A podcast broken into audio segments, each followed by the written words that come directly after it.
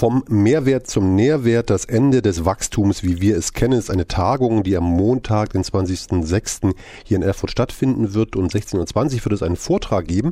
Endlich gerecht. Umrisse einer Postwachstumsökonomie.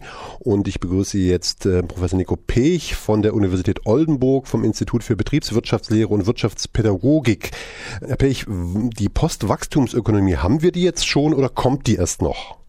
Die muss wohl erst noch kommen. Die Ökonomie, die wir derzeit in Deutschland erleben, die ist dermaßen auf wirtschaftliches Wachstum gepolt, sodass man sagen kann, äh, die hat mit einer Postwachstumsökonomie gar nichts zu tun. Die letztere umschreibt eigentlich einen Zustand bestehend aus verschiedenen Versorgungsmustern, die sich ergänzen mit dem Resultat, dass die Wirtschaft eben nicht mehr wachsen muss. Und damit ist das Bruttoinlandsprodukt gemeint. Mhm. Aber ist denn unsere Wirtschaft nicht auf Wachstum grundsätzlich ausgelegt? Der Kapitalismus funktioniert doch nur, wenn es ein Wachstum gibt, wenn es Mehrwert gibt und wenn die Wachstum Wachstumskurven ständig nach oben zeigen?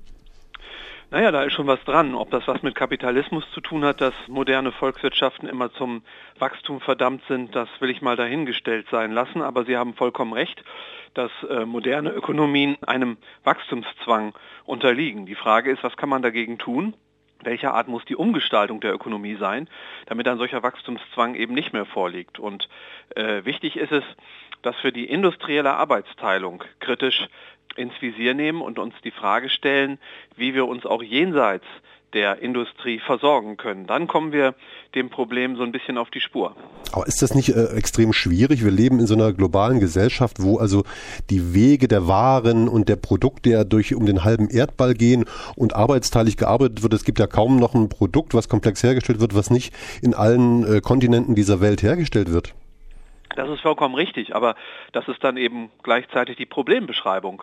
Dieser Zustand kann nicht so bleiben und er wird auch nicht so bleiben, selbst wenn wir äh, nicht genug Einsicht haben, äh, diesen Zustand schon aus Gründen des Klimaschutzes zu verändern, wird infolge jenes Phänomens, das wir mit Peak Oil oder inzwischen sogar Peak Everything umschreiben, dafür sorgen, dass also äh, lange Wertschöpfungsketten, also überlange Transportwege und damit eben auch die globale Arbeitsteilung, dass das in gewisser Hinsicht in die Knie gezwungen wird, weil unser Wohlstand äh, basiert direkt auf internationaler Arbeitsteilung und indirekt auf viel und billigem Rohöl. Denn nur auf dieser Grundlage war es überhaupt möglich, die ökonomische Globalisierung so weit zu treiben, wie wir das jetzt inzwischen äh, praktizieren. Und ähm, es werden unter Expertinnen und Experten schon Wetten abgeschlossen, äh, wann die Party vorbei ist. Ob der Ölpreis erst auf 200 äh, äh, Dollar pro Barrel äh, Rohöl steigen muss oder ob nicht schon bei 150 Dollar, wenn sich dieser Preis länger halten sollte,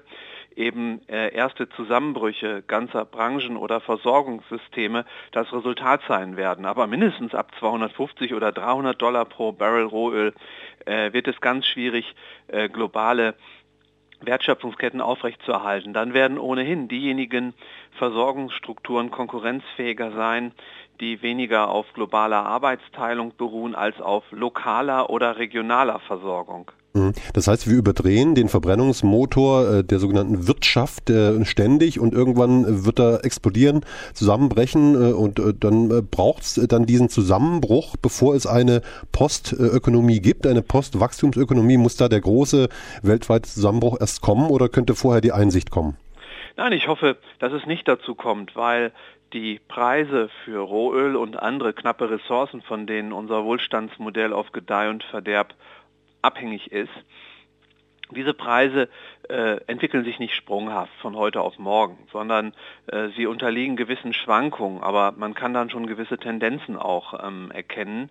Und ich gehe davon aus, dass erste Warnschüsse darin bestehen, dass der Rohölpreis in den nächsten Monaten oder wenigstens Jahren äh, öfters mal äh, in ziemlich hohe Gefilde aufsteigen wird. Und das wird der Wirtschaft, aber auch uns Konsumentinnen und Konsumenten deutlich machen, äh, dass die Art, wie wir uns versorgen, dass das Konsummodell, dass also der Imperativ der materiellen Selbstverwirklichung in dem quantitativen Ausmaß, wie wir es inzwischen kultiviert haben, so nicht äh, fortsetzbar ist.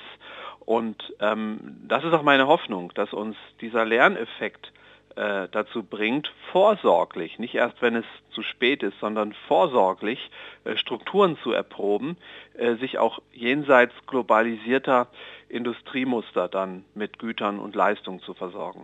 Jetzt reden wir ja über die Wirtschaft, wo noch Güter hergestellt werden, über das ähm, produzierende Gewerbe und tatsächlich über die Industrie, wo was hergestellt wird.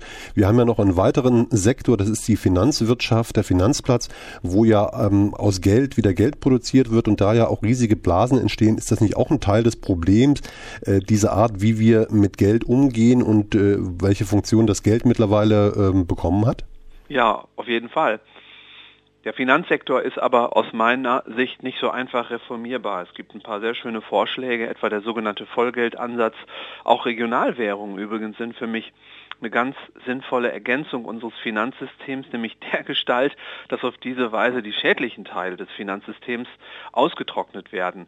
Das ist alles richtig. Aber noch wichtiger ist es, generell darüber nachzudenken, welche Rolle das Geld in unserem Leben eigentlich spielt. Müssen wir immer Geld haben, um uns zu versorgen, um uns wohlzufühlen? Oder könnte man sich nicht ein Dasein vorstellen, das zur Hälfte darin besteht, dass man eben noch, ich sag mal, 20 Stunden in der Industrie oder überhaupt in der arbeitsteiligen Wirtschaft eben gegen Geld ähm, arbeitet und die andere Hälfte unseres Daseins im Hinblick auf Versorgung und das sinnstiftende Strukturieren unserer Zeit darin besteht, dass wir geldlos, entkommerzialisiert im sozialen Nahraum Leistungen erbringen, uns gegenseitig helfen, Dinge teilen, tauschen oder auch dazu übergehen, wieder über sogenannte urbane Subsistenz, das sind moderne Formen der Selbstversorgung, zum Beispiel die Nahrung selbst zu produzieren, in Gemeinschaftsgärten beispielsweise. Transition Towns sind eine ähnliche Tendenz, die wir auch gerade in den neuen Bundesländern ja jetzt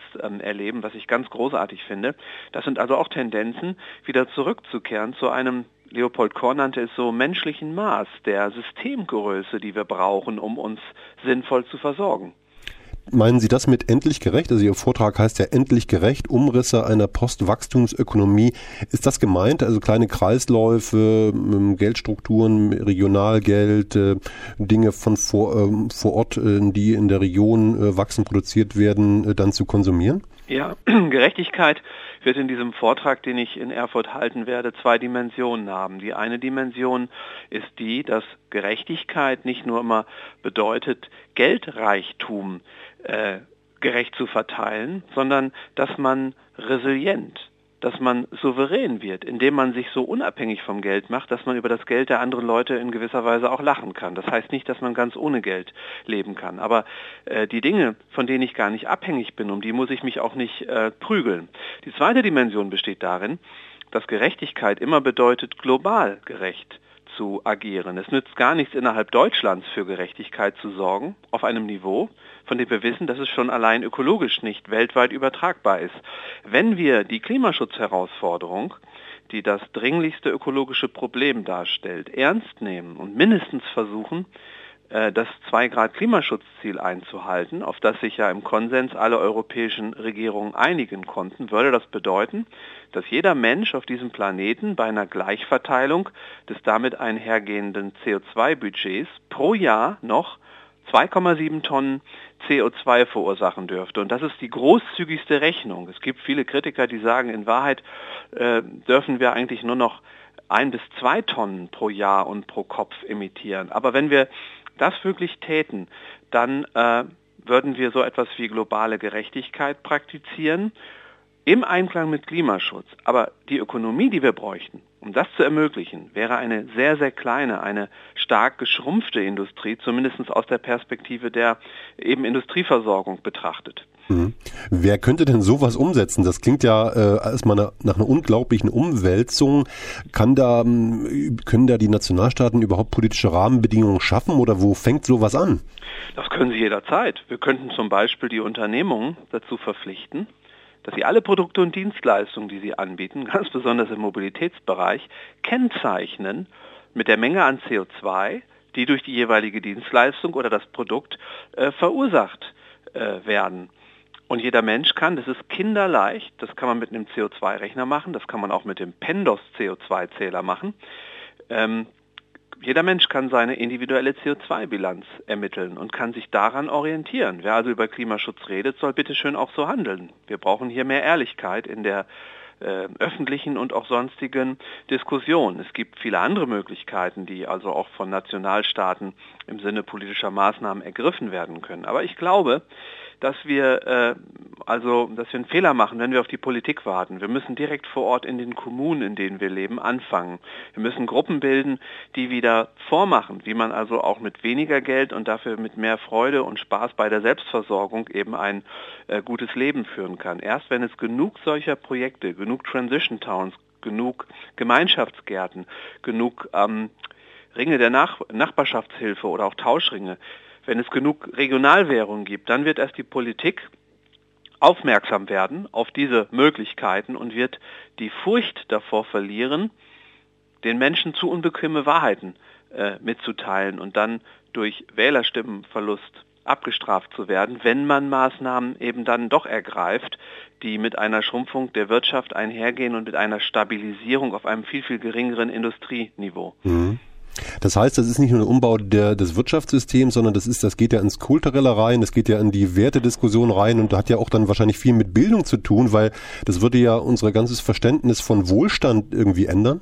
Absolut. Also ein Schritt, den man auch gehen kann, ist, dass man einfach es sowohl den Arbeitnehmerinnen und Arbeitnehmern als auch den Unternehmen leichter macht, Arbeitszeit zu reduzieren und umzuverteilen. Wenn wir das tun, wenn wir diesen Schritt gehen, dass wir also ein hohes Geldeinkommen ein Stück weit zurückbauen und damit Geld gegen Zeit tauschen, dann heißt das, dass wenn wir weniger Geld brauchen, dass dann auch die Industrie kleiner sein kann. So kann man im Prinzip die Schrumpfung der Industrie abfedern. Das kann man aber auch im eigenen Bereich machen. Also Warum gehe ich nicht zu meinem Chef und sage ganz klar, ich möchte nicht mehr 40 Stunden arbeiten, mir reichen auch 20. Ich weiß, dass das nicht alle Menschen tun können, aber diejenigen, die sehr wohl ohne besonderen Wohlstandsverlust so etwas tun können, die sind in Deutschland in der Mehrheit. Und wenn die erstmal anfangen, dann wird vieles sehr viel einfacher. Das als kulturellen Wandel zu bezeichnen, mag schon richtig sein. Klar ist aber auch, dass wir an diesem Thema wie viel muss man eigentlich arbeiten? Ist die 40-Stunden-Woche wirklich noch eine zeitgemäße Vision? Also an diesem Thema sind wir schon lange dran und auch nicht nur in Deutschland, sondern in Frankreich, in vielen anderen europäischen Ländern wird das im Prinzip auch ähm, diskutiert. Das heißt, es geht hier gar nicht um einen Verzicht, es geht um einen Tausch von äh, materieller Kaufkraft äh, und im Prinzip freier Zeit, die man aber auch benutzen kann, um sinnstiftend tätig zu sein. Ein großes Thema. Sie werden den Vortrag halten am Montag, den 20.06. 16.20 Uhr. Wird es dann auch Zeit äh, geben, zu streiten, zu diskutieren und sich auszutauschen? Unbedingt, natürlich. Das ist äh, nicht nur auf dieser, sondern auch auf anderen Tagungen der Fall, wo es also um das Thema Wachstum geht. Nochmal letzte Frage. Sie sind ja vom Institut für Wirtschaftslehre und Wirtschaftspädagogik. Äh, was bedeutet denn Wirtschaftspädagogik? Das klingt jetzt irgendwie so, als ob wir ähm, die Leute ähm, erstmal in die Lage versetzen müssten, äh, zu verstehen, wie Wirtschaft funktioniert. Na, da ist was dran. Ich selber bin kein Wirtschaftspädagoge, sondern ähm, erlebe, wie hier Kolleginnen und Kollegen von mir also in diesem Bereich tätig sind. Das geht vor allem darum, in Betrieben einfach Fort- und Weiterbildungsmaßnahmen äh, zu lancieren. Es geht auch darum, dass Betriebe nicht nur Anbieter von ähm, Produkten und Dienstleistungen sind, sondern dass sie auch mit dazu beitragen können, dass äh, Bildung, dass Lernprozesse, dass Wissensgenerierung stattfindet. Betriebe haben schließlich auch als Könner, als kompetente Einrichtung eine Verantwortung dafür, dass unsere Wissensgesellschaft gut funktioniert. Aber sehr oft eben sind das einfach ähm, Maßnahmen auch innerbetrieblicher Art, also um äh, das Qualitätsmanagement, um das Supply Chain Management und um auch das Personalmanagement einfach zu unterstützen. Das hat eben nicht nur was mit klassischen Managementbereichen zu tun, sondern eben auch mit, äh, mit innerbetrieblichen Kompetenzen, die ganz stark angrenzen an die Pädagogik. Mhm. Sind denn die Betriebe und äh, das Führungspersonal ähm, überhaupt bereit für so einen Prozess? Ähm, spüren Sie da eine Offenheit?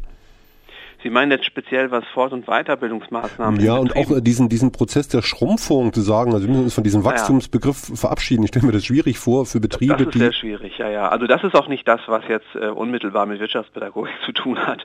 Ähm, also ich bin sicherlich, das muss ich schon auch zugeben, als wachstumskritischer Wirtschaftswissenschaftler ein bisschen randständig. Das heißt, ich habe nicht viele Kolleginnen und Kollegen, die einen ähnlichen Standpunkt vertreten. Ich bin aber guter Dinge, dass sich das in absehbarer Zeit ändert, weil die Rahmenbedingungen, unter denen weiteres wirtschaftliches Wachstum noch möglich ist, diese Rahmenbedingungen, die verschwinden oder schmilzen wie ein Stück Eis in der Sonne. Und ich erlebe immer häufiger, dass wenn ich eingeladen werde von äh, Kreisen, Veranstaltern oder äh, Konferenzen, die eigentlich mehr aus der Industrie kommen, dass es mucksmäuschen still wird und die Aufmerksamkeit steigt, wenn man darüber spricht, wie schwierig es zukünftig für große Unternehmen sein wird, ein weltweites Lieferantennetzwerk aufrechtzuerhalten, wenn die Energiepreise steigen oder wenn auch ökologische Krisen dafür sorgen, dass also in den sogenannten Wertschöpfungsketten bestimmte Glieder einfach zusammenbrechen und jede Kette ist so stark nur wie das schwächste Glied. Das haben wir jetzt gesehen, ähm, als äh, bestimmte Liefergeschichten nicht mehr gelaufen sind, bis man in Japan war oder als äh, der Vulkan ausgebrochen ist, da sind ja dann tatsächlich genau. dann äh, Sachen zusammengebrochen. Ja, äh, wie lange es noch ähm, dauert bis zur Postökonomie, Postwachstumsökonomie werden wir sehen. Äh, und ich freue mich äh, sehr auf Ihren Vortrag Endlich gerecht Umrisse einer Postwachstumsökonomie am Montag, den 20.06. in Erfurt im Musolinkloster 1620. Jetzt habe ich Sie als Professor Dr. Nico Pech vorgestellt, aber Sie sind kein richtiger Professor. Ich habe wieder vergessen, was Sie für ein Professor sind? Ich bin ein außerplanmäßiger Professor. Was ich bin schon ein richtiger Professor, nur ich bekomme für diesen Titel kein Geld und keine Stelle. Das heißt also, Aha. ich muss dann selber wie ein Freiberufler dafür sorgen, dass ich über Forschungsaufträge oder über Lehraufträge oder wie ich das jetzt gerade genieße, über die Vertretung eines vakanten Lehrstuhls meine Brötchen verdiene, wie es so schön heißt. Aha, ein außerplanmäßiger Professor. Da habe ich noch was dazu gelernt. Ähm, mhm. Auf jeden Fall sind Sie am Institut für Betriebswirtschaftslehre und Wirtschaftspädagogik und wir werden Sie sehen und hören können am Montag 16.20 Uhr im Musolinkloster, wenn es um das Ende des Wachstums, wie wir es kennen, geht, vom Mehrwert zum Mehrwert, eine Veranstaltung der Bundeszentrale für politische Bildung. Herr Petsch, ich danke Ihnen, äh, schönen Tag und eine gute Reise nach Erfurt. Dankeschön. Tschüss. Tschüss.